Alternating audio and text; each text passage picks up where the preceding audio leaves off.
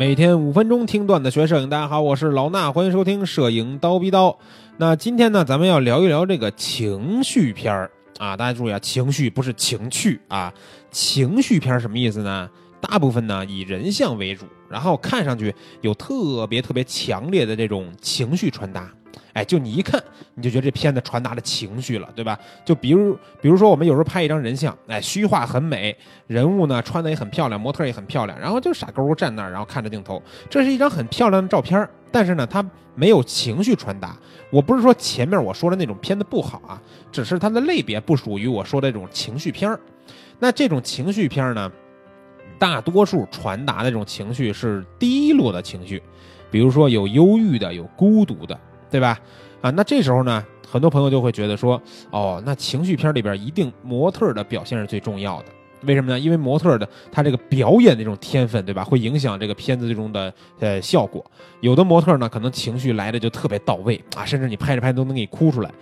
有些呢，可能就费点劲，他站那儿呢，你感觉或者他坐那儿，你感觉就是没情绪，对吧？所以说呀，模特在这个片子里边的表现呢，重不重要呢？啊，肯定重要，这点没错。但是是不是最重要的？其实我觉得还有待讨论啊。因为什么呀？因为情绪其实也是镜头传达的语言，它是一种镜头语言。比如说，我们通过镜头，是不是也可以给画面增加一种这种，或者说放大这个画面里边的情绪传达呢？那我之前。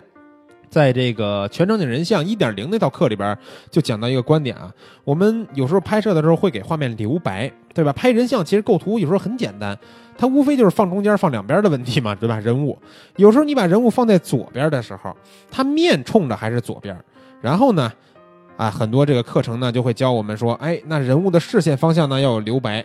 对吧？啊，表现这个什么视野宽阔那种感觉呀，对吧？那我告诉大家，如果你在视线方向没有留白，反而它的背面你留大量的白的话，这时候这个画面就是你通过镜头把它的情绪传达给它放大了。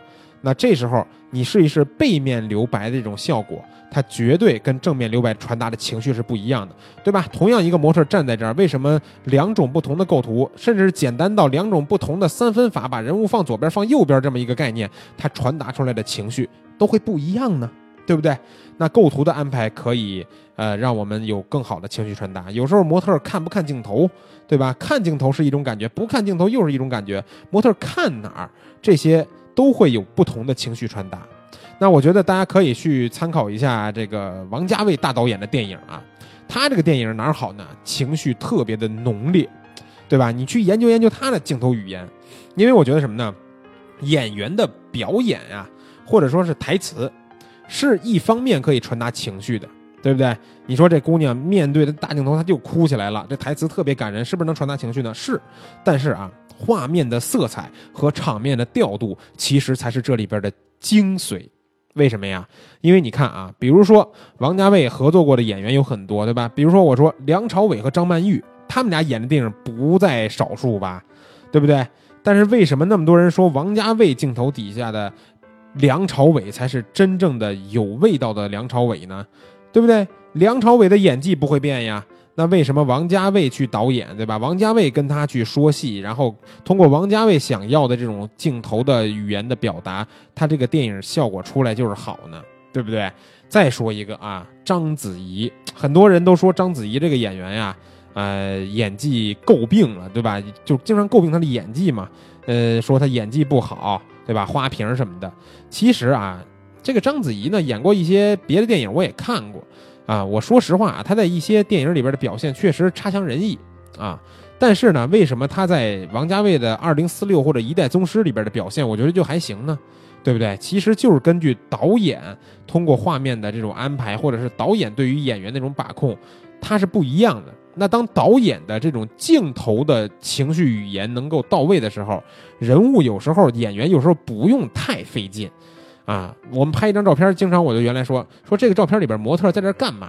他甚至没有情绪，他就是呆滞的在那坐着，什么动作都没有，脸上也没有什么表情。但是你通过你的构图就可以把这个画面拍出来很有情绪感，或者说你后期的色调可以让他的情绪更浓烈。